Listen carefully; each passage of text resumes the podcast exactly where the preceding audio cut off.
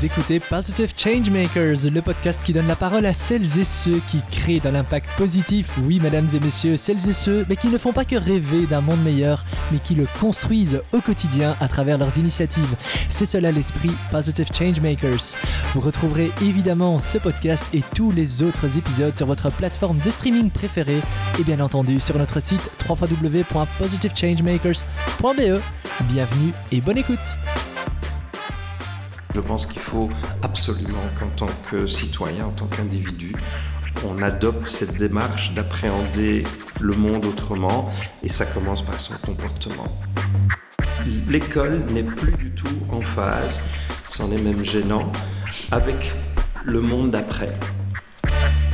Jusqu'à quelques mois, jusqu'à quelques années, souvent je disais oui mais ça coûte cher. Depuis que j'ai vu euh, les réactions de l'État, et je trouve ça très bien, je, je, je suis même plutôt admiratif, eh bien l'argent visiblement il existe. Il est là. Il est là. Et maintenant, il faut déterminer les priorités? Et je pense que ça fait quelques années qu'on se trompe dans les priorités. L'année scolaire est terminée, mais pas pour Positive Changemakers. J'ai décidé de vous amener sur les bancs de l'école encore une dernière fois, juste avant que les vacances d'été ne démarrent pleinement. Alors pour ce sixième et dernier épisode de la première saison de Positive Changemakers, j'ai discuté avec Monsieur Brinard, Pierre Brinard pour être plus précis, enseignant de mathématiques depuis 4 ans à l'Institut de l'Enfant Jésus à Bruxelles, ici en Belgique. Après une première et très très riche expérience dans les ressources humaines, Pierre décide de changer radicalement de carrière à 62 ans. Et oui, vous avez bien entendu, 62 ans. Aujourd'hui, il a 66 ans, il est toujours enseignant de mathématiques, mais Pierre est clairement un enseignant pas comme les autres. Alors non seulement il retarde sa retraite d'année en année, mais il s'inspire surtout du monde entrepreneurial qu'il a si bien connu pour faire collaborer et grandir ses élèves au quotidien. Car comme il le dit lui-même, le job d'un enseignant, tout comme d'un manager d'ailleurs, c'est de faire grandir les gens. Alors les amis, une chose est sûre, Monsieur Brinard est un acteur de changement qui continuera de nous inspirer pendant encore très très longtemps. Alors vous êtes prêts à le découvrir? Andiamo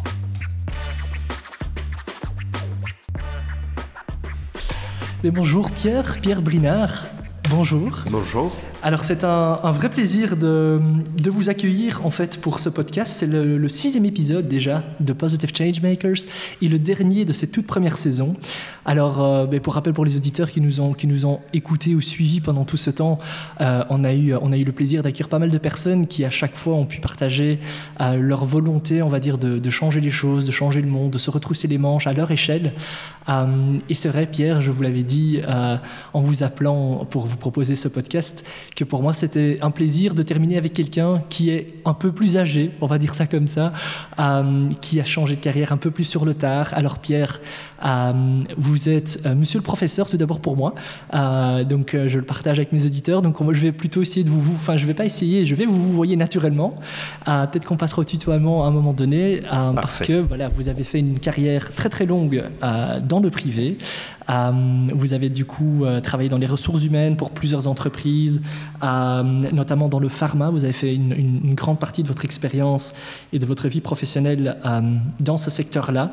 Vous êtes originaire de Lubumbashi, l'ancien Congo belge. Vous êtes arrivé en Belgique quand vous étiez un peu plus, un peu plus jeune, j'imagine. Oui, oui, voilà. bah, au moment de l'indépendance. Au moment de l'indépendance. En fait. Et alors, c'est à 66 ans, du coup, euh, donc vous avez 66 ans aujourd'hui plutôt, ouais. vous êtes enseignant et on se retrouve d'ailleurs euh, dans l'école secondaire ici à Bruxelles euh, dans laquelle vous enseignez les mathématiques et ça ne fait entre guillemets que euh, 4 ans si mes calculs sont bons. Oui, oui, je suis un jeune professeur. Voilà, vous êtes un jeune professeur, 66 ans et vous avez décidé bah, de devenir justement professeur du coup il y a quelques années pour redonner, vous m'aviez dit, euh, un sens à votre vie.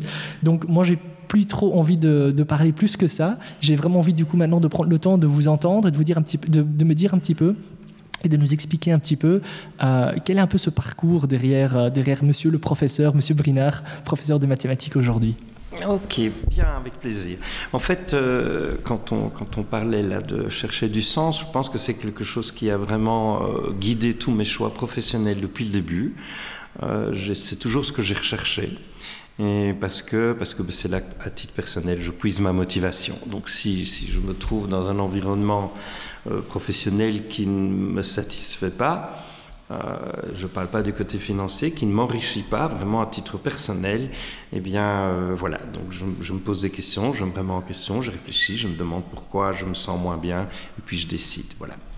Donc dans ma vie professionnelle, j'ai eu l'occasion de changer régulièrement d'orientation. J'ai commencé en banque comme analyste crédit, puis comme gestionnaire de fortune. Et puis je me suis dit finalement, plus que la finance sont les gens qui m'intéressent, ben, ça, c'est un peu la ligne rouge. Hein. Et puis, ça m'a amené à faire les ressources humaines. Et j'ai eu la chance d'y faire une, carrière qui était vraiment très intéressante à l'international. Donc, ce qui est toujours très riche de quitter son pays, ses racines.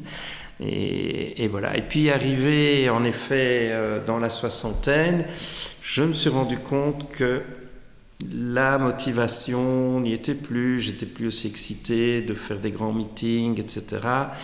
Et évidemment, je me suis posé la question de savoir ce qui m'arrivait. Je croyais que je me suis dit, c'est normal, j'ai l'âge, etc. Et puis, euh, ça m'a paru vraiment angoissant de me dire ben, que j'allais attendre mes 65 ans et que voilà. je me suis dit, c'est pas possible, c'est beaucoup trop long. Donc, j'ai continué ce travail un peu personnel et je me suis rendu compte que, en fait, euh, grâce à en discutant avec un ami, euh, qui m'a dit, mais en fait, tu as toujours dit que tu voulais être professeur, c'est peut-être le moment. Et ça m'est tombé dessus, et je me suis dit, mais c'est vrai, c'est vrai que j'ai toujours voulu être professeur. La vie a fait qu'après mes études, j'ai fait l'agrégation, mais voilà, à l'époque, c'était pas facile de trouver du travail, donc j'ai pas été professeur. Et puis, puis après, voilà, ça m'est sorti de la tête, mais je me suis dit, mais c'est vrai, il a raison, j'ai toujours voulu l'être. Et en fait, pourquoi? Pourquoi j'ai voulu l'être? Ça, c'est peut-être intéressant. C'est parce que j'étais un très mauvais élève. Ce qu'on appelle le cancre de la classe, celui qui est au fond, celui que les professeurs n'aiment pas, celui qui chambre, etc., qui a des mauvais points, dont les parents s'arrachent leurs cheveux. Hein, qu'est-ce qu'on va faire de toi ou qu'est-ce qu'on va faire de lui?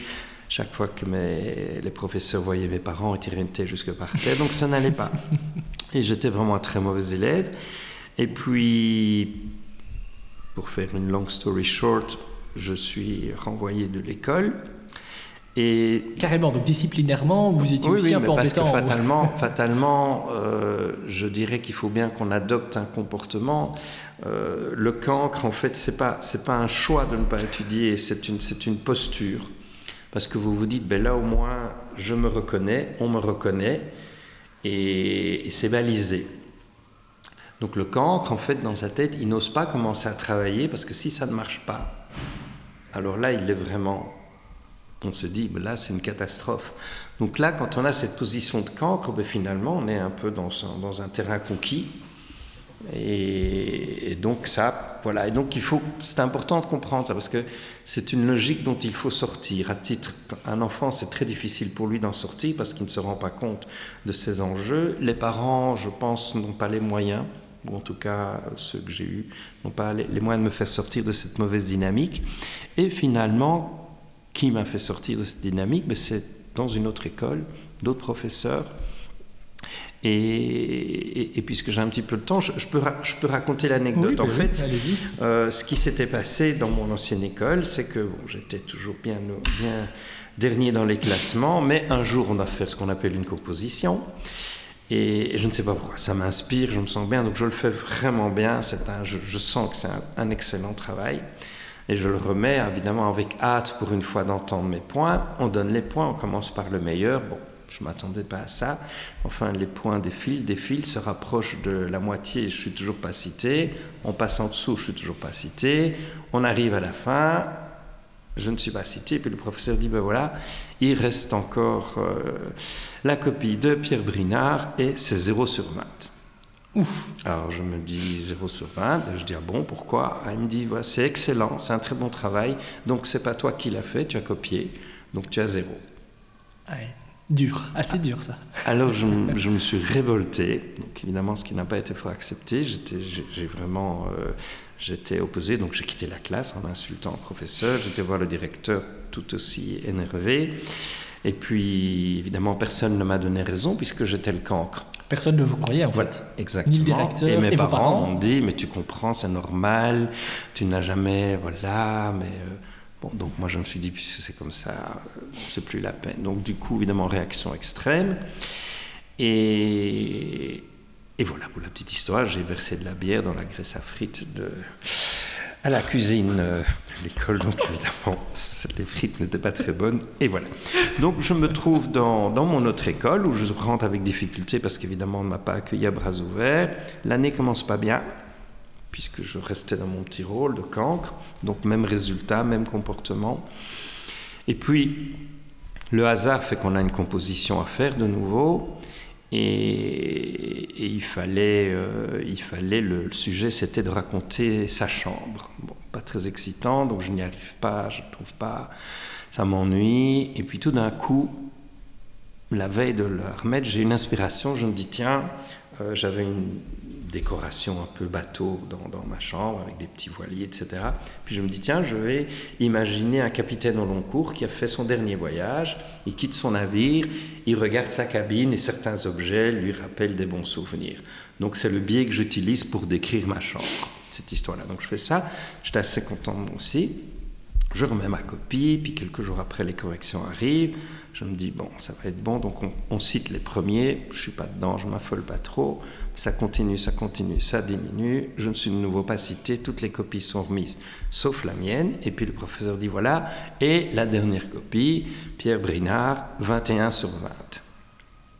J'étais tout étonné, oui, 20 euh, sur 20 parce que c'est très bien écrit, c'est propre, il n'y a pas de faute, c'est vraiment génial, bien structuré, concis et tout, il a respecté les consignes. Et le point en plus, c'est parce que c'est très créatif. Alors moi j'étais ah oui, vous étiez aux anges. Fou de joie, évidemment. Ça change. Mais c'est pas fini. Le cours se termine, le prof de maths rentre, il donne son cours, puis le cours, donc on part en récréation, il m'accroche à la fin, il me dit, il paraît que tu as fait 21 euh, sur 20 en français. Alors moi j'étais tout content, je dis oui, oui, oui. Elle me dit alors là je comprends pas, parce que quand on fait 21 sur 20 en français, on doit faire au moins la même chose en maths. Je suis pas sûr du raisonnement, mais en tout cas, il m'a dit donc maintenant, tous les midis, tu vas venir dans ma classe et on va revoir tous tes cours. Donc, euh, sachant que j'étais à l'internat, donc j'allais vite, euh, je, déjeunais à midi, je redescendais, j'allais dans sa classe et on revoyait tous les cours. Il n'a jamais rien demandé à mes parents, il n'a jamais rien dit. Donc c'était vraiment bénévolement qu'il faisait ça. Et puis, comme par hasard, mais du jour au lendemain, les résultats sont devenus excellents et j'ai plus jamais été plus loin que le troisième de la classe. Donc ça a vraiment été l'élément déclencheur, un professeur qui a enfin, cru en vous d'une certaine façon. En fait. C'est ça, c'est exactement ça. C'est pas, je ne suis pas devenu intelligent mm-hmm. D'un collège à l'autre ou du jour au lendemain. C'est la même personne, c'est la même intelligence. Et puis voilà, parce que, parce que quelqu'un vous fait confiance, parce que quelqu'un vous aide aussi. Il m'a pas juste dit, il m'a pas juste tapé sur l'épaule en me disant ça ira. Ça, on avait déjà fait avant, ça, ne marche pas, c'est pas assez. Il m'a vraiment structuré, il m'a donné confiance en moi. Et alors à ce moment-là, c'est fou parce que la même personne a un comportement tout à fait différent, a des résultats tout à fait différents, a une ambition tout à fait différente. Je me battais pour être premier de classe, alors qu'avant je me battais pour être dernier. Donc c'était vraiment étonnant. Je me suis dit un jour je paierai ma dette parce que ça c'est quand même l'influence qu'a un professeur sur les, sur les élèves, c'est extraordinaire. Et on peut, on peut extrapoler ça, parce qu'ici, évidemment, on parle enseignant, c'est un peu à la mode pour l'instant, mais je pense qu'on peut avoir le même impact euh, quand on dirige une équipe, quand on... Voilà, dans tous les métiers, on peut avoir cet impact. C'est très important de se dire, au fond, si on veut donner du sens à ce qu'on fait, et mes professeurs dans cette école-là ont donné du mhm. sens à ce qu'ils faisaient. Ils n'étaient pas juste en train d'enseigner les maths ou le français, ils essayaient d'amener l'élève vers un niveau supérieur, de lui montrer ce qu'il pouvait faire, ce qui n'était pas le cas dans l'autre école. Et c'est grâce à ça que vous avez fait des études supérieures, ah etc. par après. Ça a ah vraiment été un tremplin. C'est pour ça que je peux parler d'ambition, parce que du coup on se dit, tiens, je suis capable mhm. d'être premier de classe, et puis euh, ça c'est fantastique. Euh, j'ai même gagné un concours d'éloquence pour l'école, moi qui étais le cancre, etc. Et l'école était toute fière, et le directeur m'a félicité et tout. Et je me dis, c'est inouï, quel, quel, quel changement. Et, quel impact ceci a eu? Parce qu'effectivement, vous parlez de repayer sa dette, c'est ce que vous faites certainement aujourd'hui depuis plusieurs années. Mais tout au long de votre carrière professionnelle, est-ce que ce fait marquant, ça vous a guidé aussi d'une ah certaine façon en tant que dirigeant, en tant que manager? Toujours voulu, J'ai toujours voulu euh, essayer d'avoir une approche.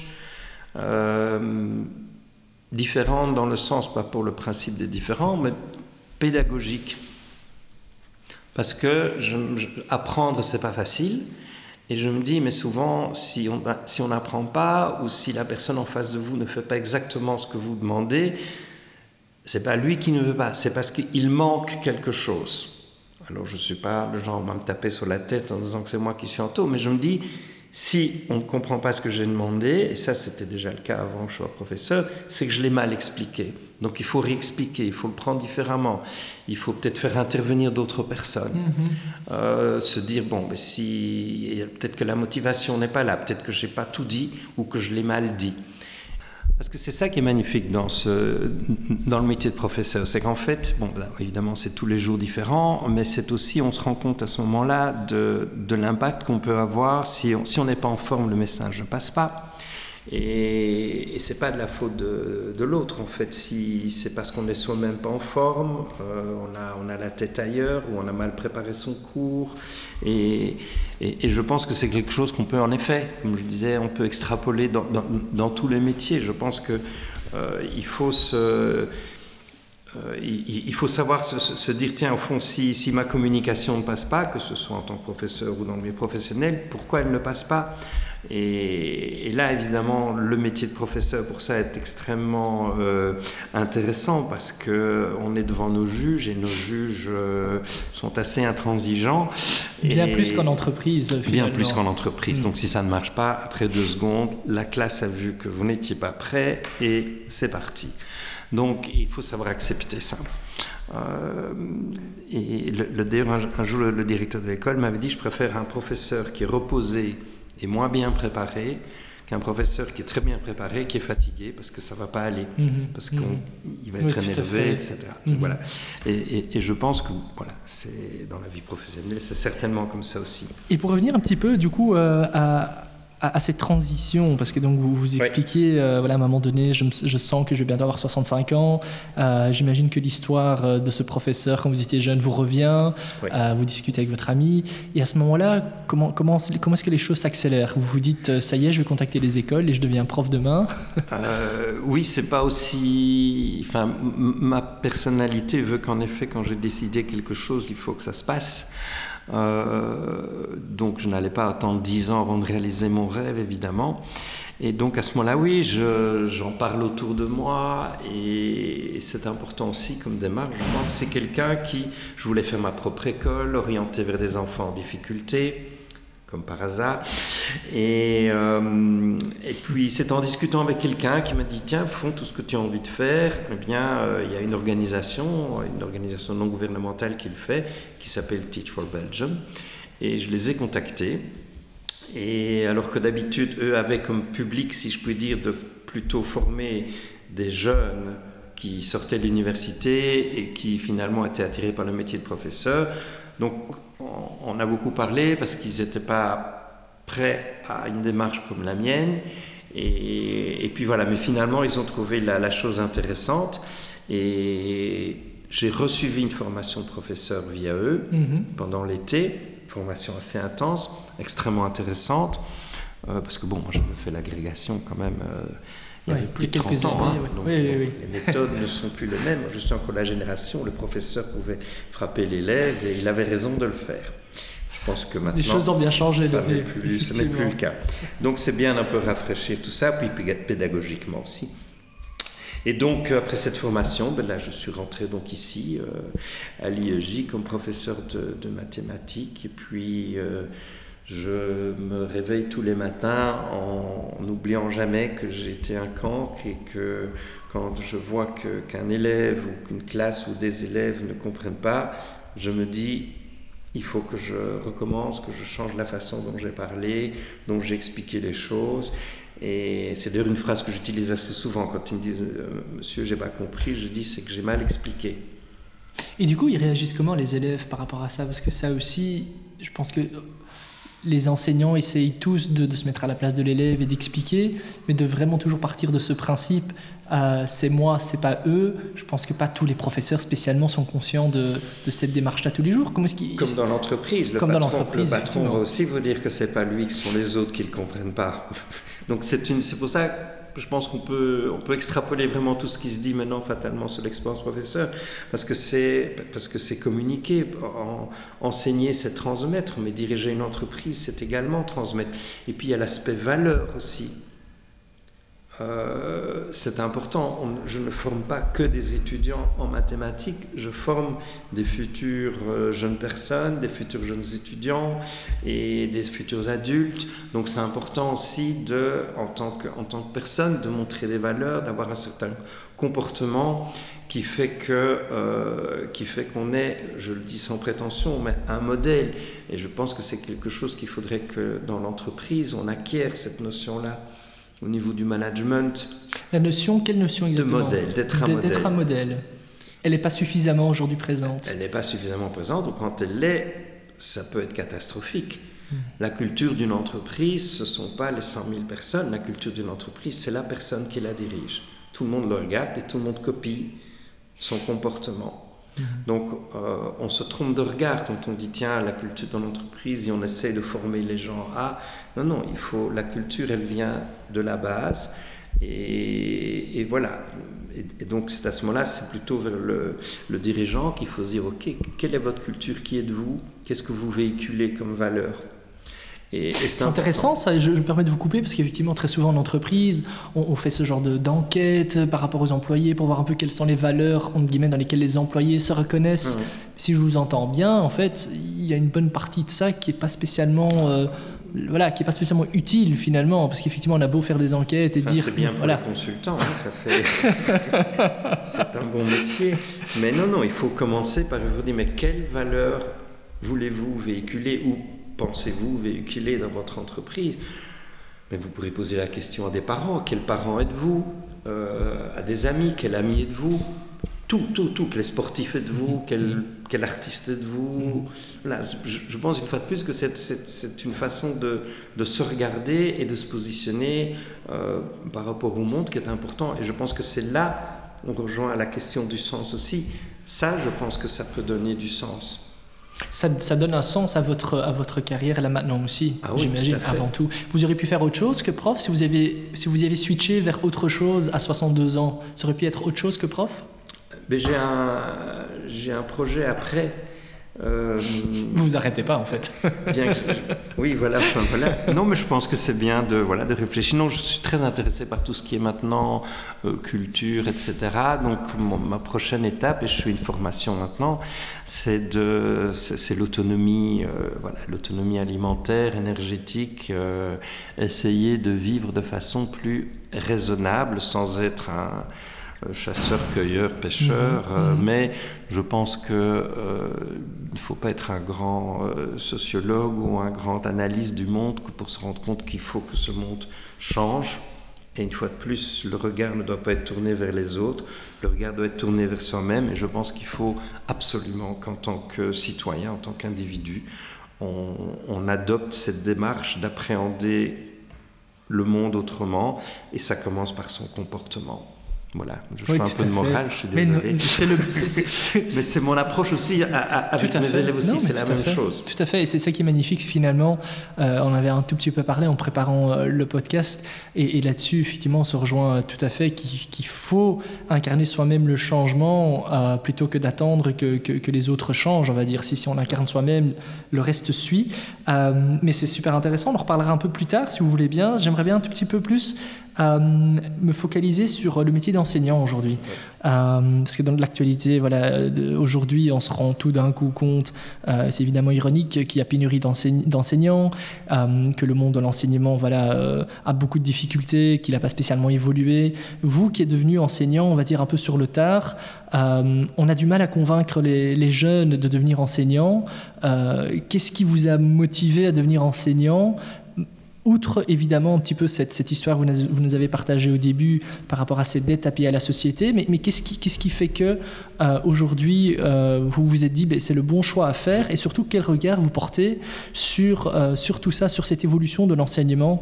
Parce que finalement, voilà, vous allez probablement encore rester peut-être quelques années dans l'enseignement voilà, quel regard vous portez dessus et qu'est-ce qu'il ce qu'il faudrait changer selon vous? Ok, vite petite correction, j'ai pas une dette vis-à-vis de la société, j'ai une dette vis-à-vis des enseignants.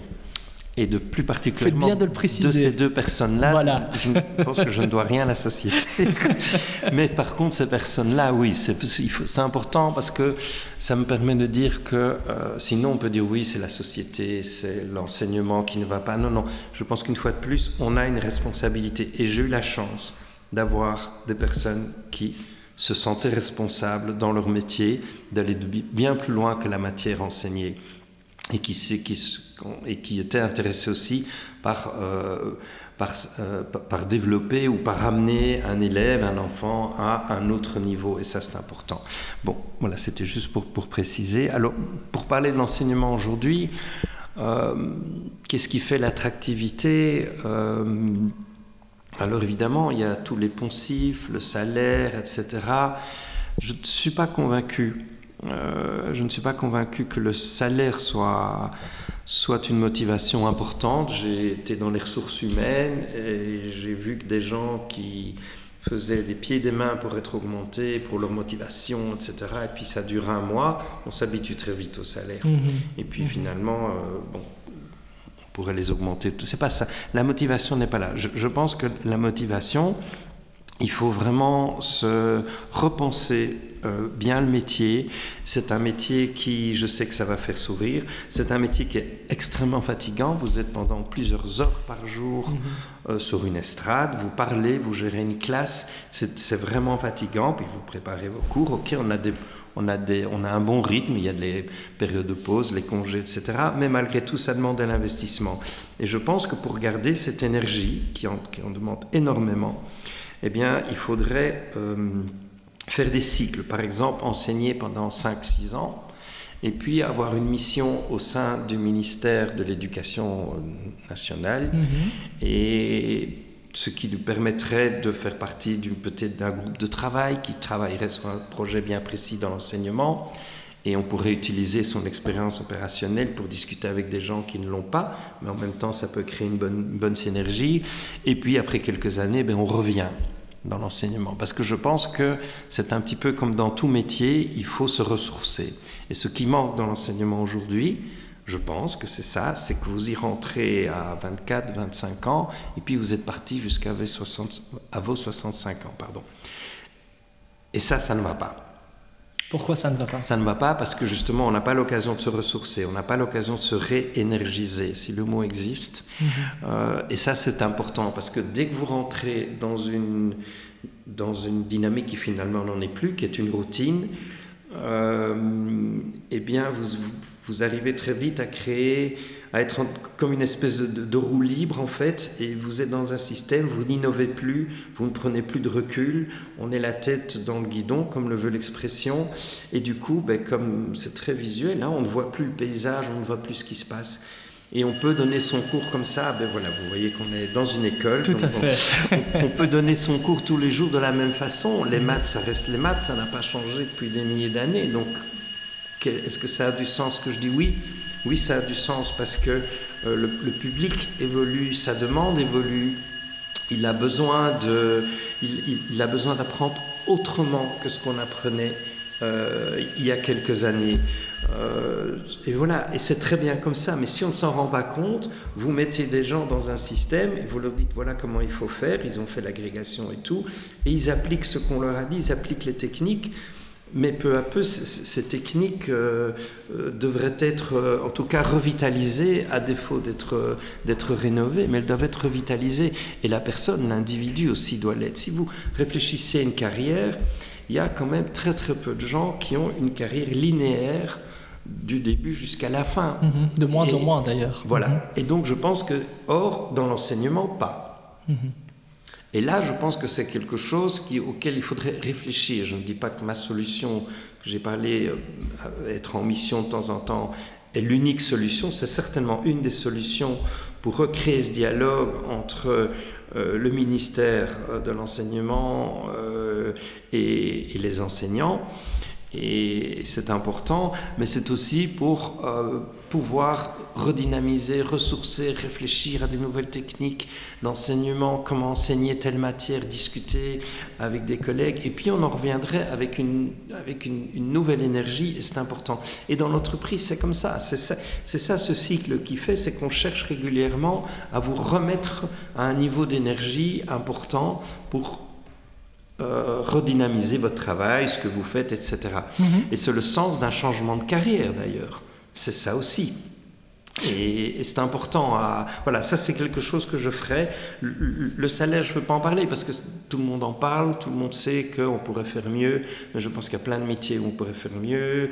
Le métier médical, les infirmières et tout. Mhm. Donc je veux dire, c'est un peu. Voilà, oui, effectivement, si, ce n'est que je, voulais rebondir là-dessus quand même. Euh, et puis rebondir après par rapport à l'échange d'expériences, mais, tout d'abord par rapport aux moyens peut-être qui sont mis à disposition de l'enseignant aujourd'hui. Donc même pas spécialement son salaire, mmh. mais voilà, vous, le savez, les auditeurs aussi, je, suis enseignant comme vous, euh, dans des écoles pas toujours les plus, les plus simples, on se, rend quand même compte qu'en termes de matériel, euh, ne fût-ce que matériel digital, mmh. pour enseigner, même pour les élèves, on est vraiment, vraiment à des, à des, à des siècles, on va dire, de, enfin on va dire à des années-lumière de ce que les élèves devraient avoir besoin aujourd'hui au 21e siècle.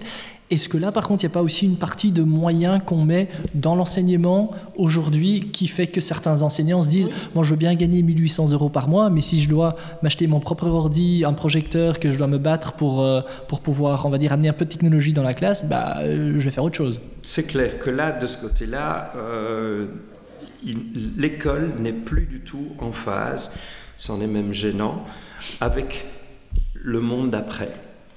Euh, et moi, j'ai vu ça euh, pendant la, période de la pandémie où euh, on a dit ah, mais c'est fantastique, il y a les cours à distance. Mais les cours à distance, bon, ça existe certainement, ça a existé dans certaines écoles qui sont équipées pour, etc.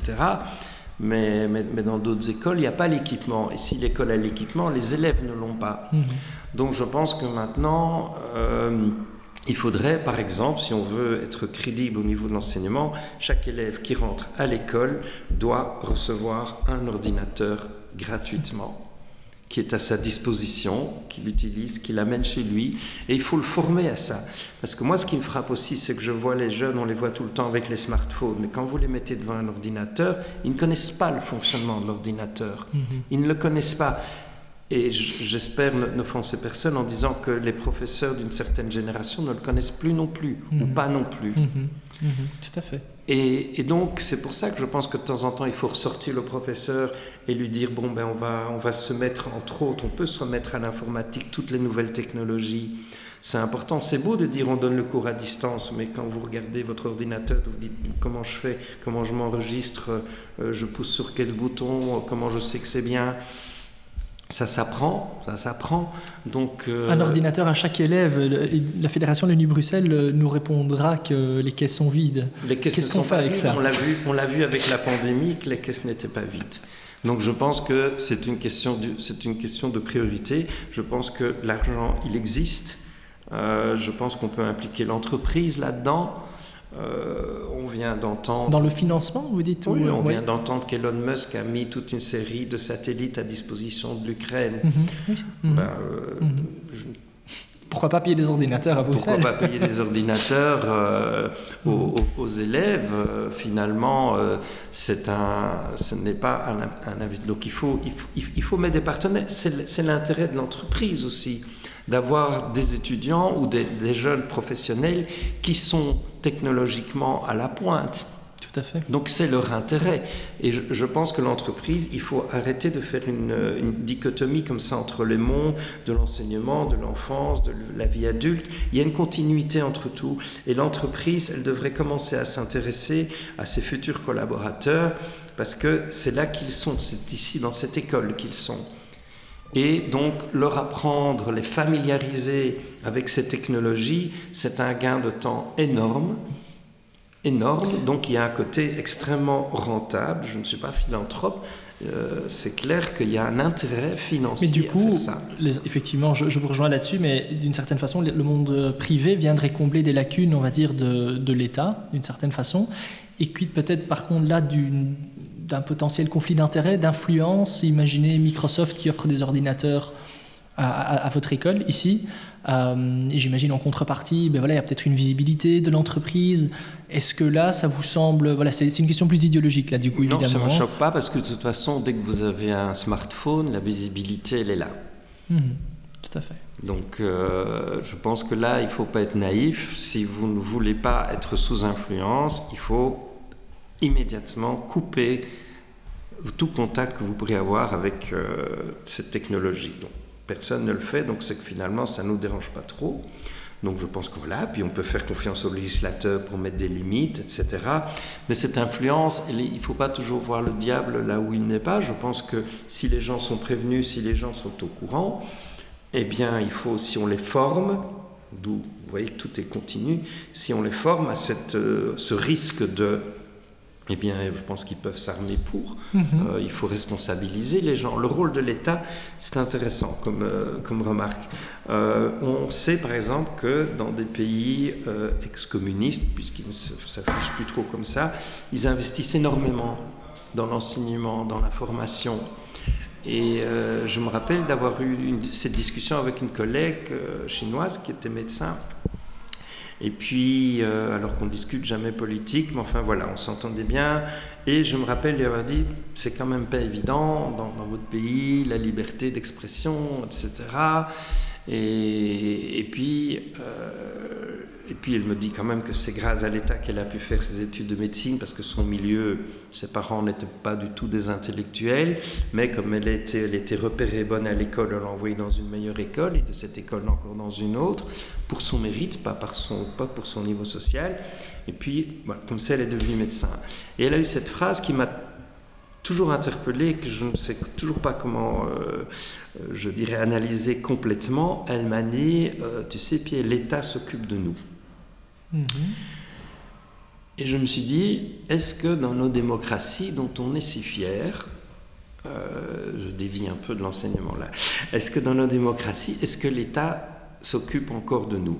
Est-ce que c'est la vocation de l'État de s'occuper de nous? Ça, c'est aussi la question, on peut la prendre dans l'autre sens. Mhm, mhm.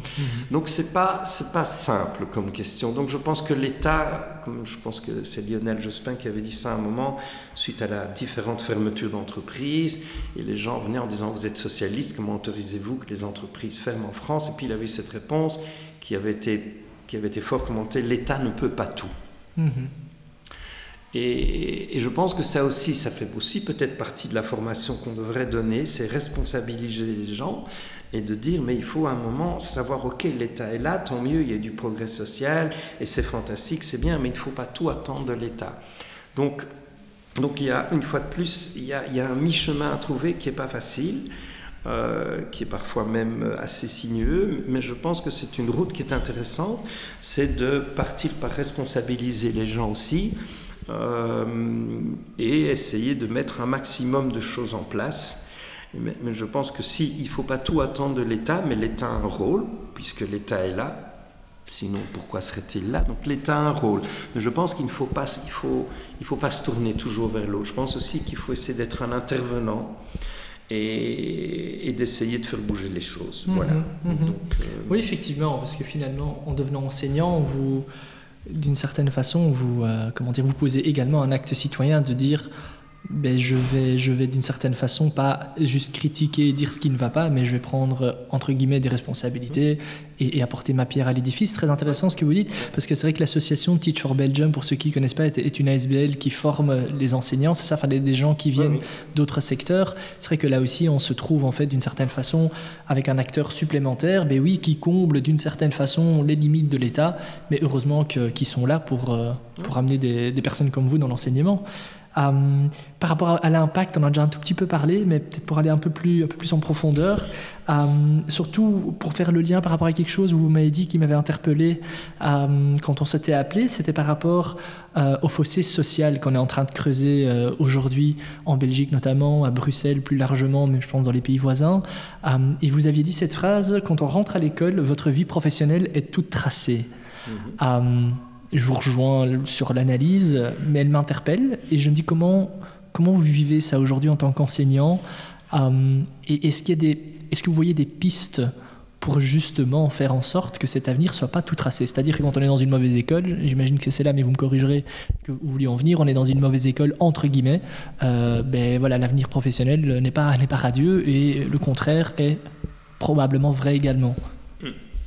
Euh, c'est donc c'est vrai que j'ai fait cette remarque, mais c'est pas moi qui l'ai inventé, le déterminisme social. Oui, effectivement. Euh, il Bourdieu, c'est ça Il est là. Donc, euh, donc voilà, c'est une réalité, et je pense que voilà, c'est une réalité, mais donc il faut, il faut une fois de plus essayer de, de, contribuer à modifier les choses. Mauvaise école, il n'y a pas de mauvaise école. Je pense que, que moi, ce qui me ce qui me frappe et ce, que, ce qui me peine, ce que je cherche aussi à, transmettre à, justement à mes élèves, c'est de refuser ce déterminisme social. Euh, je vous racontais en début que j'étais cancre et que je m'y plaisais bien, mais que c'était une espèce de routine qu'on se crée pour se protéger. Le déterminisme social, quelque part, c'est ça aussi. On se protège parce qu'on est dans un contexte qu'on connaît, qu'on maîtrise, quel qu'il soit, et donc c'est plus facile. Euh, et donc je pense que si on parvient et c'est ça, c'est ça la, beauté de ce métier. Euh, c'est non seulement d'enseigner les mathématiques ou l'histoire ou la géographie, c'est, une fois de plus, c'est, d'enseigner un, rôle, un futur rôle, un futur comportement, une confiance en soi, et fatalement à ce moment-là, pour pouvoir justement non pas sortir, il n'y a aucune raison de sortir de, son, quitter son déterminisme social, toutes les classes sont bonnes. Euh, je, pense que ce qui est important, c'est de justement s'enrichir et s'élargir. Donc, il ne faut pas être euh, riche euh, pour être un intellectuel. On peut être venir d'un, on peut venir d'un, habiter un quartier qui n'est pas extraordinaire, qui n'est pas beau, mais avoir des activités intéressantes, sportives, intellectuelles, culturelles, etc. Donc, on va pas on va pas, il faut s'attaquer au, il faut s'attaquer au, vrai problème. Le, problème, c'est de permettre aux gens, enfin c'est pas un problème. Le challenge, c'est vraiment de dire aux gens, voilà, on va, on va élargir votre compétence, on va élargir compétence dans le sens là, votre personne, voilà, c'est le bon mot, élargir la personne. Et ça, c'est le rôle de l'enseignement. Vous recevez, vous recevez un élève, eh bien, vous devez le rendre le plus, le plus large possible, si je puis dire. Et, mais dans l'entreprise, une fois de plus, je fais le lien pour y avoir été, c'est le but aussi. Quand vous, quand vous recrutez quelqu'un, ce, n'est pas le, but n'est pas de, presser quelqu'un pour obtenir le maximum. Non, c'est au contraire de, l'enrichir parce qu'alors à ce moment-là, il pourra aussi donner plus et contribuer. Donc c'est pas euh, pas être philanthrope que de dire ça, au contraire, c'est voilà, vraiment si on veut le plus de quelqu'un, mais il faut lui donner les moyens. Et je pense que au niveau de l'école, puis puisque c'est de ça qu'on était parti, je, je pense que l'idée, par exemple, de donner un ordinateur à chaque enfant, Internet gratuit, au débit, chez tout le monde. L'Internet, c'est devenu aussi nécessaire mhm. que l'eau. tout à fait. Que l'eau, le gaz, le robinet qui coule, tout ça, c'est indispensable maintenant. Ce n'est plus du luxe, c'est un besoin élémentaire. On a vu ça pendant la pandémie quand on voulait faire nos visioconférences. Ben, euh, Tout le monde n'y a pas toujours accès, euh, oui, malheureusement, on s'en rend pas toujours compte. Donc ça, c'est un bien qui est devenu indispensable. Mhm. Mhm. Il faut de l'Internet gratuit au débit partout. Problème de financement, je pense une fois de plus que ça peut se trouver. Mhm, tout à fait. J'ai eu, jusqu'à quelques mois, jusqu'à quelques années, souvent je disais oui, mais ça coûte cher. Depuis que j'ai vu euh, les réactions de l'État, et je trouve ça très bien, je, suis même plutôt admiratif, je trouve que les États en général ont très bien réagi, eh bien, l'argent, visiblement, il existe. Il est là. Il est là. Est-ce que maintenant, il faut déterminer les priorités? Et je pense que ça fait quelques années qu'on se trompe dans les priorités. Et je pense qu'aujourd'hui, l'humanité, et on voit que l'humanité est un peu en crise, qu'elle a besoin d'évoluer, et je pense que donc il y a une vraie priorité. Et l'enseignement est définitivement une priorité. C'est très important puisque c'est la civilisation de, de demain. Je voulais faire le lien avec, du coup, parce que vous, êtes un vrai optimiste, mais avant ça, il y a quand même quelque chose que je voudrais vous demander. Euh, Vous avez été euh, dans les ressources humaines pendant des années dans le privé, vous avez vu des jeunes arriver euh, dans, les entreprises dans lesquelles vous étiez active. Est-ce qu'il y a quelque chose, vous parliez de grandir les élèves, hein, les faire grandir, les ouvrir, est-ce qu'il y a quelque chose qui manquait, euh, qui manque aujourd'hui dans l'enseignement, qu'il soit du coup secondaire ou universitaire, dont vous disiez, tiens, ça par contre, ça manque quand ils arrivent en entreprise? Je vais vous donner un cas très concret puisqu'on est en période d'examen au moment où, vous on se rend compte, qu'est-ce qu'on dit aux élèves Ne pas copier, l'examen tout seul, etc. Dès que vous rentrez dans l'entreprise, la première chose qu'on vous apprend, si tu as une question, n'hésite pas à la poser. Si tu as un besoin, va chez quelqu'un qui, qui peut t'aider. Non pas pour copier, mais parce que mm. ça, évidemment, ça, ce n'est jamais à sens unique. Mais donc, apprendre aux élèves à aller chercher la réponse. Ils ne savent pas. Et quand vous recevez des jeunes en entreprise, on est étonné. Vous avez des, gens qui sont, qui sont bien diplômés, qui ont une tête bien faite et qui ont vraiment toutes les qualités humaines, intellectuelles pour réussir. Et il y a ce temps de latence qui est coûteux, une fois de plus, hein, qui est coûteux parce qu'on voit qu'il y a un comportement qui n'est pas qui n'est pas celui que l'entreprise attend. Et donc on forme les gens à travailler ensemble, on fait des séminaires là-dessus, on fait des team building. Évidemment, si pendant toute votre jeunesse on a dit ne copie pas sur l'autre, et que la première chose qu'on vous dit dans l'entreprise, ben, si tu ne sais pas, demande, mais ce n'est pas du tout la même démarche. C'est dingue. En fait, il y, a un fossé qui. C'est culpabilisant pour eux de demander, parce que ça veut dire ah oui, donc tu n'as pas étudié, puisque tu dois demander.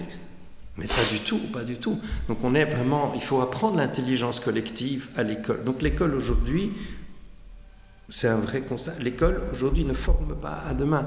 Donc moi, je, moi je, je, fais passer certains de mes examens par petite équipe de deux ou trois. Et je peux vous dire que s'il y en a un des deux ou trois qui n'a pas travaillé, à l'exercice prochain, les autres n'en veulent plus. Donc la sanction, elle ne vient même pas. Elle se fait naturellement. Elle se fait naturellement. Mhm. Et il ne le fera pas deux fois. Mhm. Mhm. Et dans l'entreprise, c'est comme ça aussi. Si vous êtes toujours celui qui prend l'information chez les autres, eh ben, la prochaine fois, on vous dit, on ne sait pas, comme par hasard.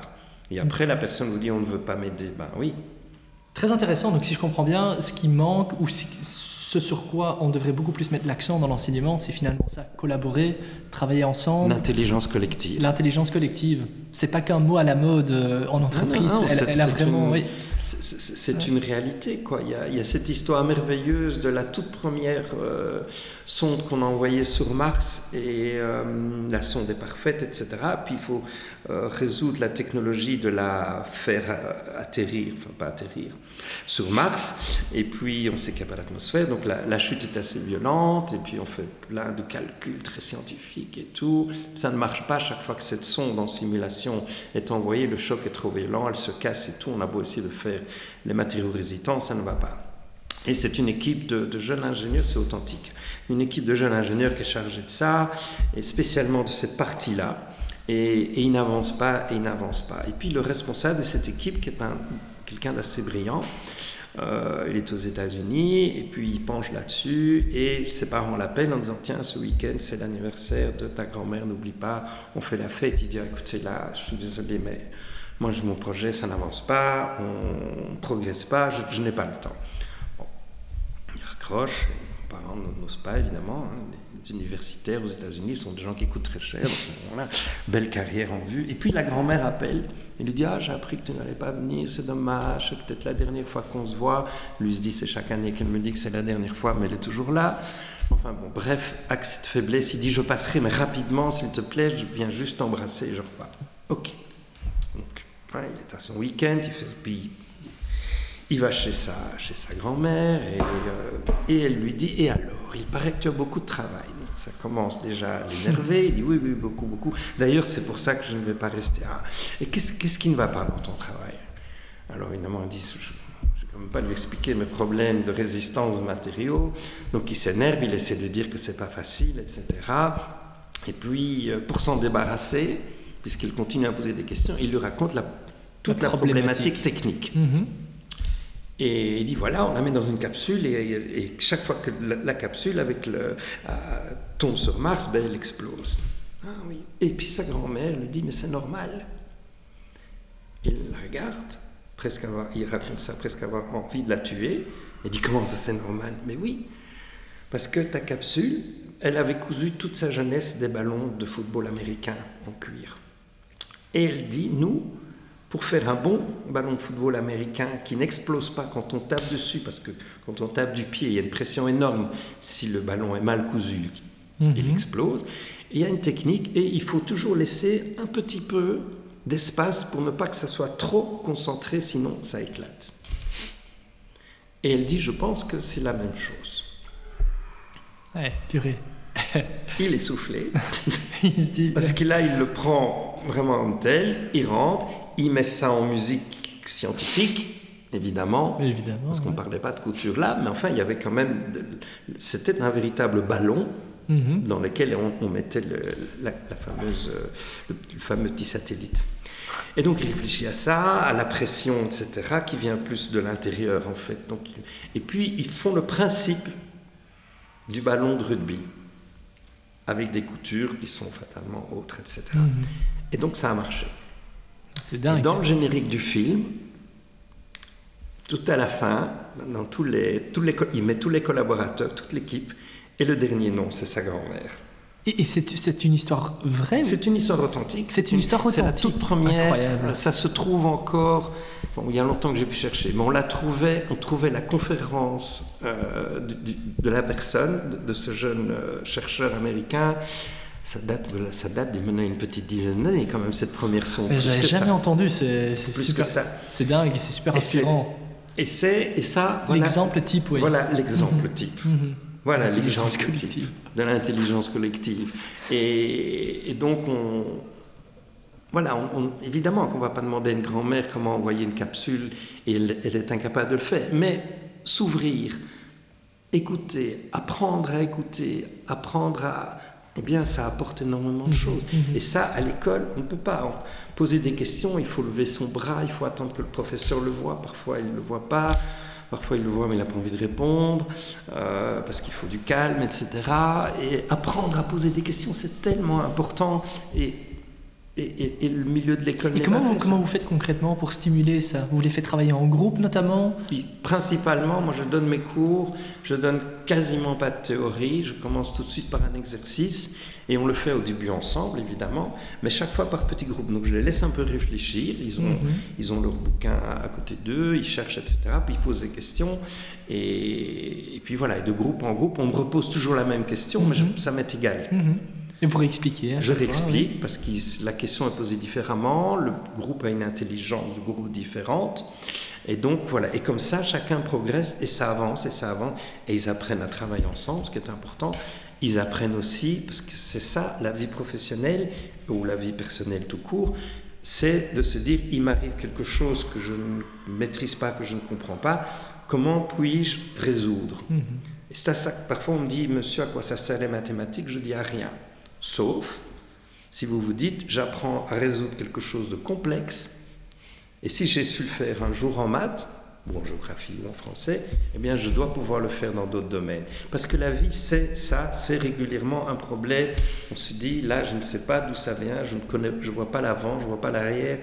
Et puis, parce qu'on a appris à travailler, parce qu'on a appris à demander, à se mettre ensemble, à réfléchir, à ne pas avoir peur de se tromper, ça aussi, c'est quelque chose. C'est magnifique, en fait, c'est ça. Et, vous, si j'entends bien, j'entends toute la passion que vous mettez euh, dans la transmission en fait, des valeurs de la vie aux, aux élèves, de leur donner confiance et, et de leur dire voilà, peut-être que là, concrètement, les maths, euh, si tu fais pas les mathématiques ou autre, voilà, mais c'est effectivement tout, tout, ce, tout le pourquoi, en fait, ils font les choses, plus que le comment. C'est, j'imagine que vos élèves, du coup, ils réagissent en- enfin, plus positivement quand, quand on leur dit très franchement, parce que souvent, voilà, les, les élèves, ils, ils sont habitués à entendre leur professeur dire oui, mais ce sera super utile plus tard, tu verras, etc. Là, leur dire ben, concrètement C'est non, clair. mais Je cherche dans ma mallette pendant que vous me parlez. Oui, y a parce pas que Vous vous demandez pourquoi, mais je vais, je vais vous montrer. Mais du coup, du coup j'en profite pour faire la transition et comme ça vous m'expliquerez euh, ce que vous étiez en train de chercher dans votre journal de classe Euh, par, rapport, par rapport à ce côté optimiste, du coup, justement. Ouais. Euh, mais je vous laisse, je vous laisse peut-être euh, Euh, pour, pour, ne pas sauter au sujet suivant, dites-moi. Voilà, mais je voulais simplement lire un petit mot que j'ai reçu de mes élèves de dernière année. Magnifique, allez-y. ils m'ont fait une jolie petite carte, on ne peut pas la voir, mais enfin voilà. Hein, et voilà ce qui est mis. Donc, je ne suis pas en train de me lancer des fleurs parce que c'est quelque chose qui arrive à beaucoup de mes collègues. Donc voilà. Vos techniques d'apprentissage sont efficaces. J'ai eu beaucoup de plaisir à faire des maths pour la première fois de ma vie. Eh bien voilà, moi j'ai réussi. C'est ça, tout à fait. C'est exactement ça mon message. C'est exactement ça. Voilà. Oui, une petite graine semée, même si c'est qu'un seul élève à la fois. Euh, c'est toute une classe qui a signé. mais, mais voilà, et ça c'est magnifique. J'ai encore reçu un mot que j'ai pas tout à fait lu, mais, mais qui est au, bas de l'examen, où, où en gros, il faut que je le lise à tête reposée, mais en gros l'étudiant dit, j'ai pas été un étudiant facile, c'est vrai. Euh, mais vous m'avez toujours fait confiance et je vous remercie euh, parce que voilà, j'ai beaucoup réfléchi, je vais changer et mon comportement doit être meilleur et ça j'ai compris à votre cours. C'est le genre de message que voilà qui. Moi c'est pour ça que je me lève tous les matins avec joie et que ça vaut tous les bonus du monde finalement oui, en entreprise. mais, mais, du coup, pour faire le lien avec l'optimisme, euh, pour, un, pour un peu aller, on va tout doucement, tout doucement toucher vers la fin de, du podcast je pense que vous le dites là vous-même, ça, en tout cas, ça vous rend optimiste, ça vous, ça vous donne de l'énergie, mais plus largement, euh, comment vous faites pour rester optimiste par rapport euh, à ce monde en transition? Euh, Est-ce qu'il y a des choses qui vous inspirent, des personnes qui vous inspirent, qui font que vous gardez, malgré tout, malgré toutes ces années, on va dire cette, cette énergie et cet optimisme à dire il faut continuer? Voilà, il, faut continuer, tout simplement. Je crois que c'est ça le message que je, ben, j'entends. Oui, parce que je pense que je pense que quand on est, je pense qu'on a une, on a, à partir du moment où on fait partie d'une, voilà, d'une communauté, il faut, voilà, il faut. Enfin, c'est difficile d'expliquer ça parce qu'en fait, finalement, je me rends compte que c'est un peu, moi, je ne me vois pas comme un optimiste, je ne me vois pas, je fais des choses que j'aime, donc c'est très égoïste ma démarche. Ce mm-hmm. n'est C'est pas pour les autres que je le fais, c'est vraiment pour moi. Donc euh, voilà, comme ça je ne passe pas pour un saint et c'est très bien. Non, c'est vraiment, euh, je, pense que c'est, en tout cas ce dont j'ai conscience, c'est qu'il y a une certaine utilité à avoir. Je la fais à ma toute petite échelle, elle est extrêmement modeste, euh, mais j'ai pourtant jamais l'impression que je vide l'océan avec une cuillère pour reprendre un des poèmes de Jules Bocarme. Et si je le fais, c'est pas grave parce que ça m'apporte beaucoup de plaisir. et je pense que j'ai beaucoup de mal avec les, j'ai beaucoup de mal à entendre des discours qui disent oui c'est la faute de, il n'y a rien qui marche, etc. Non, faisons marcher. Et, ça, ça, j'ai aussi vécu des situations en entreprise où finalement quand on s'y met, eh ben, quand une équipe s'y met, elle résout, le même problème dans une autre équipe n'est pas résolu. Donc c'est bien la preuve que c'est pas le problème qui est difficile, ce sont les gens et que si vous mettez les gens, eh bien, finalement, oui, c'est peut-être ça qui me rend optimiste, c'est qu'on a beau être, on a beau être dans un milieu de technologie, etc., on retombe toujours sur l'individu, mhm, mhm. pas les individus, sur l'individu. Qui, qui, qui, sont pleins de, comment dire, plein, plein de ressources. Plein de ressources, plein Je me permets d'enfoncer quand même la porte que, que vous avez ouverte parce qu'elle est intéressante euh, de dire, je, je, le fais pour moi. Ah, et je pense euh, modestement que la plupart des gens qui, font des choses, qui font bouger des choses dans la société, le font probablement avant tout pour eux, pour être alignés avec eux-mêmes. Et en étant alignés avec soi-même, ben, on fait du bien en fait. Alors la question que j'ai envie de vous poser, c'est est-ce que vous pensez peut-être pas que justement, euh, si beaucoup plus de monde faisait euh, ce qui était aligné avec leurs valeurs, est-ce que le monde n'irait pas mieux? C'est un peu philosophique comme question. Euh, mais vous voyez où je veux en venir, je pense. Oui, tout à fait. Je pense que oui, évidemment, c'est un peu la question à un milliard de dollars. Hein. Euh, oui, évidemment. Et je pense que ça, par exemple, c'est aussi important d'apprendre aux gens, parce que c'est très bien d'apprendre des maths ou de l'histoire ou de la géographie, de sortir avec un cerveau qui passe pas les doubles portes de cathédrale. Mais ce qu'il faut peut-être se demander, c'est, mais, mais au fond, qu'est-ce que nous, en tant qu'individus, qui voulons-nous être? C'est pour ça que je racontais tout à l'heure, quand on, quand on va dans une entreprise et qu'on vous donne une mission pour la culture dans l'entreprise, ou quand on est engagé en tant que ressource humaine, oui, il faut changer la culture de l'entreprise, et que la tendance est de vous orienter vers la salle. Non, non, il faut s'orienter vers le porteur du micro et de dire, c'est vous qui avez le micro, c'est vous le patron, c'est vous le père de famille, par exemple. Il y a un rôle de modèle qu'il faut absolument que chacun intègre, quel qu'il soit, quel que soit son niveau, il y a un rôle de modèle. Et ça, c'est une valeur extrêmement importante. Mais donc, avant d'être un modèle, il faut évidemment savoir se poser la question de savoir, mais quelles sont mes valeurs? Parce qu'on n'a pas les mêmes valeurs euh, dans le sens, il ce n'est pas la même chose qui nous fait tous bouger, ce sont des choses différentes. Donc, euh, et c'est important, d'où l'intelligence collective, d'où la complémentarité, c'est extrêmement important. Et, euh, et ça, c'est euh, c'est quelque chose qu'il faut qu'il faut apprendre. Ça, on ne peut pas tout d'un coup dire à quelqu'un, mais qu'est-ce qui te fait bouger dans la vie? Si vous posez cette question, tout d'un coup, on va vous regarder en disant, je, ne sais pas, enfin, il faut que je paye ma maison, il faut que je. Mhm. Voilà, on a mhm. toutes sortes de platitudes, mhm. alors que c'est pas ça. Quand on fait réfléchir les gens, c'est pas ça. Tout à fait. Est-ce que vous pensez qu'à l'école, on devrait peut-être un peu plus sensibiliser nos jeunes à cette question-là? Tout à fait, c'est important. C'est vraiment. C'est ça, c'est vraiment quelque chose qu'il faut. Il faut, il faut qu'ils acquièrent ça. Il faut une meilleure connaissance de soi-même. Une meilleure connaissance de soi-même, apprendre à travailler sur soi-même, parce qu'une fois de plus, ça ne, ça ne tombe pas du ciel. Hein. Donc c'est une vraie, c'est une discipline. Hein. Celui qui veut faire un temps record au 100 mètres, il s'entraîne tous les jours. Celui qui veut travailler sur des valeurs, il doit s'entraîner tous les jours. C'est tous les jours qu'il faut se poser des questions, regarder autour de soi ce qui se passe, réagir, tiens, comment je vois ceci, qu'est-ce que je peux faire, quelle est ma contribution, qu'est-ce que j'en pense? Demander à quelqu'un, c'est fou. quand on est devant une audience, quand vous demandez aux gens, mais qu'est-ce que, que, vous pointez quelqu'un, vous dites, mais qu'est-ce que tu en penses? Il vous regarde, l'air de dire, mais pourquoi on me demande ça? Il m'en veut Non, pas du tout. c'est pas une question, c'est pas une question habituelle. Or, c'est une question essentielle. Si chacun savait ce qu'il pensait, eh bien, il saurait d'office quelle attitude adopter et donc ça aussi, dans l'enseignement, c'est quelque chose qu'il faut apprendre. Ça a changé par rapport à avant, donc je ne critique pas le passé, vraiment pas. Je pense que le passé s'est fait dans un contexte et que donc tout ce qui a été fait est bien fait, était bien fait et avait raison d'être fait. Ce que je reproche, c'est qu'aujourd'hui, on ne peut pas continuer comme ça mhm. et qu'il faut faire ce travail de réflexion pour justement faire évoluer son approche et c'est pour ça que ma réponse à la qu'est-ce qu'on peut faire pour l'enseignement aujourd'hui est longue et complexe mhm. et que j'ai pas envie de dire doubler le salaire des étudiants parce que je sais par expérience pour avoir doublé le salaire de collaborateurs qu'un mois après ils avaient les mêmes frustrations. Donc on n'avait pas répondu à la question. Mhm. Mhm. Et si vous disposiez du baguette magique du coup là pour l'enseignement, le petit moment idéaliste, il n'y a pas trop de, de, comment dire de limites. Qu'est-ce que qu'est-ce que vous feriez Qu'est-ce que vous changeriez? Si, une seule chose. Si j'avais une responsabilité dans l'enseignement, c'est ça. Ou une baguette magique. Une baguette magique. Baguette magique. Une baguette magique dans l'enseignement. Eh bien, je pense que vraiment, je ferais, je ferais trois choses. Donc, comme j'ai dit, tout ce qui est fourniture, fourniture, etc., ça doit être gratuit. L'enseignement n'est pas gratuit. On le dit, ça n'est pas vrai.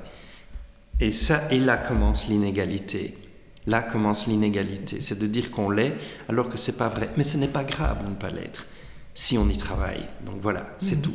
Et ce n'est pas grave de ne pas être dans une famille où on a les moyens d'avoir cinq ordinateurs Apple. Il faut simplement dire, voilà, si dans une famille il n'y a pas, on fait pour. Ça, c'est l'égalité.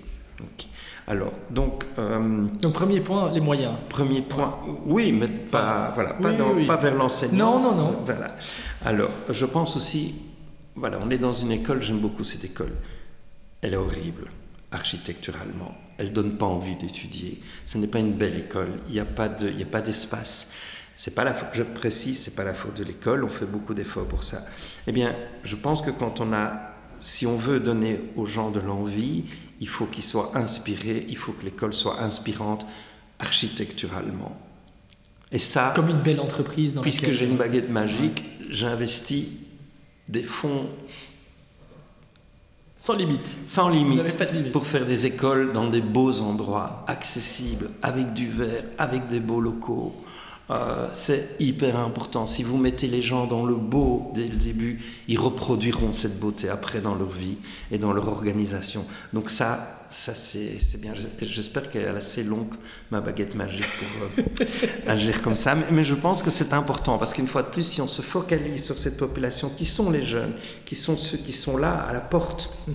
de la vie adulte, eh bien, si quand, au moment de franchir cette porte, ils ont eu ça, eh bien, vous aurez des adultes qui sont probablement extrêmement épanouis, extrêmement heureux, extrêmement confiants.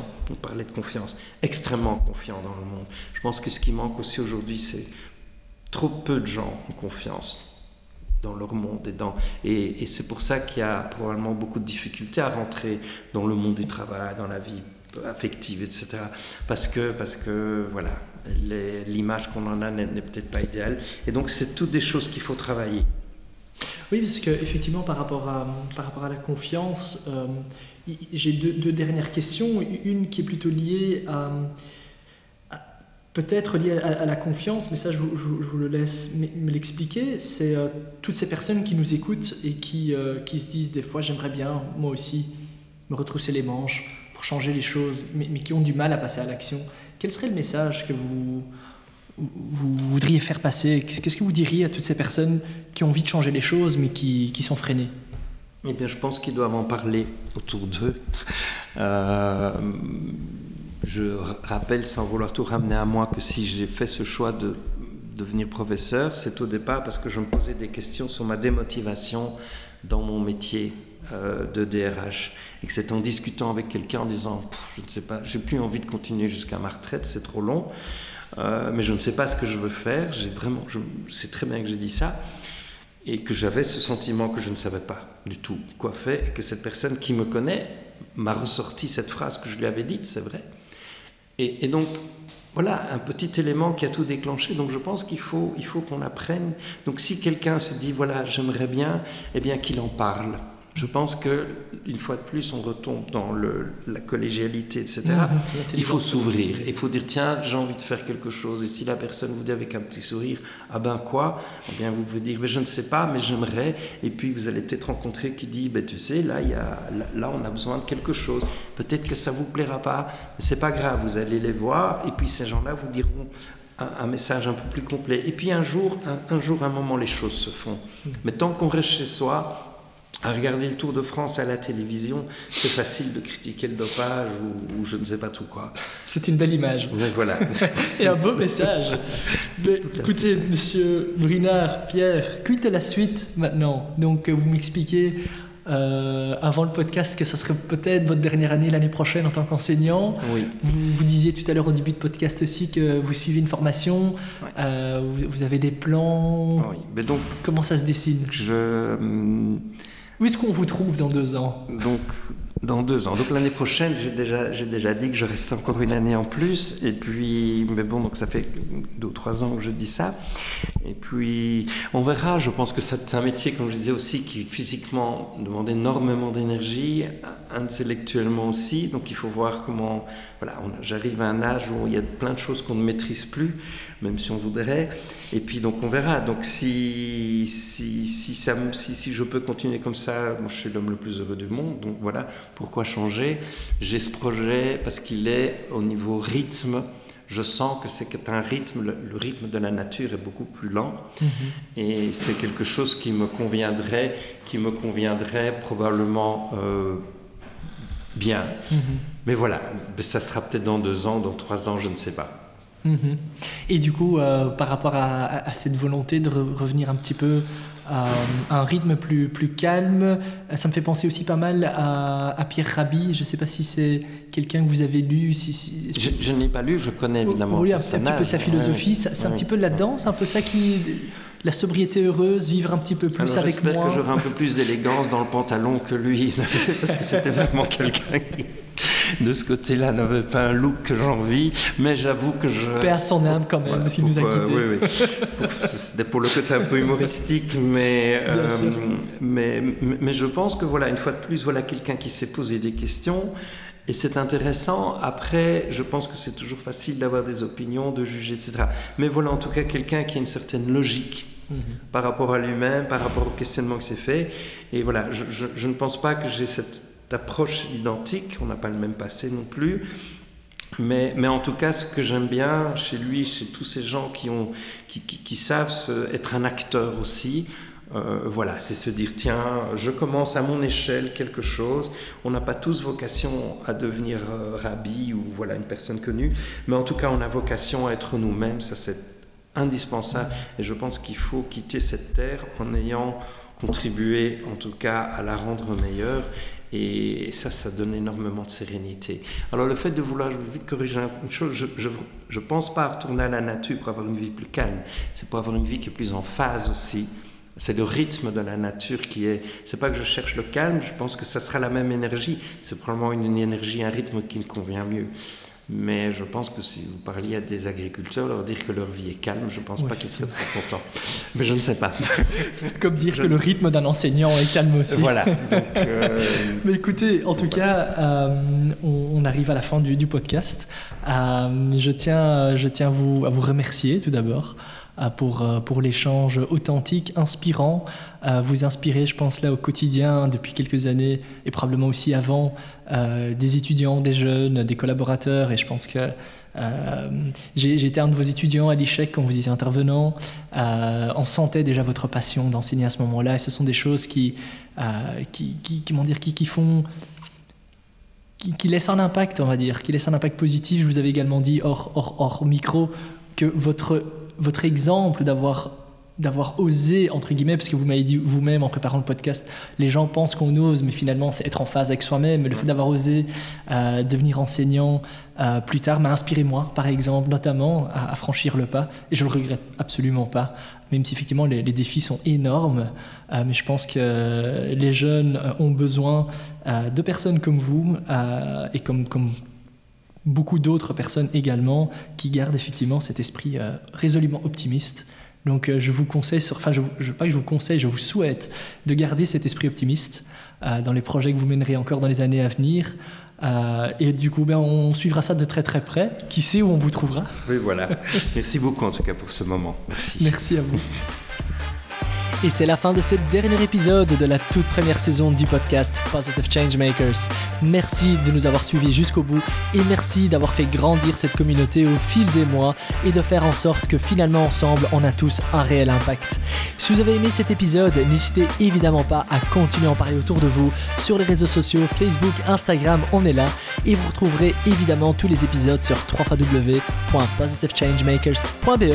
Quant à moi, je vous donne rendez-vous après l'été pour une toute nouvelle saison du podcast Positive Changemakers. Bonnes vacances et à bientôt. Ciao